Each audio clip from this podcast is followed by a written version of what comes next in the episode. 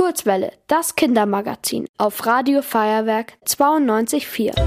Hashtag Umwelt. Hashtag Politik. Hashtag Klimawandel. Hashtag Tierschutz. Hashtag Upcycling. Hashtag Tipps. Hashtag Fairtrade. Hashtag Sport. Hashtag nachhaltig leben. Hashtag Sozial. Der Sinfluencer-Check in der Kurzwelle. Sägen! Ich brauche halt auch irgendwie mein eigenes Gefängnis jetzt, ne? Wo finde ich die Seite? Also bei YouTube muss man einfach Marius angeschrien eingeben und man kommt zu einer Videoauswahl, äh, wo man sich dann ein Video raussuchen kann und dann angucken kann und versuchen kann nachzumachen.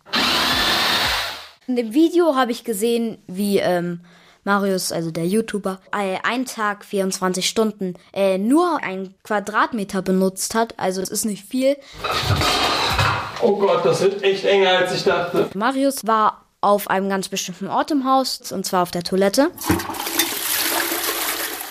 Und hat sich auch so eine Vorrichtung gebaut, dass er den abgemessenen Bereich nicht verlässt. Ich dachte nie, dass ich mal über einem Klo esse und auf dem Klo gekocht habe.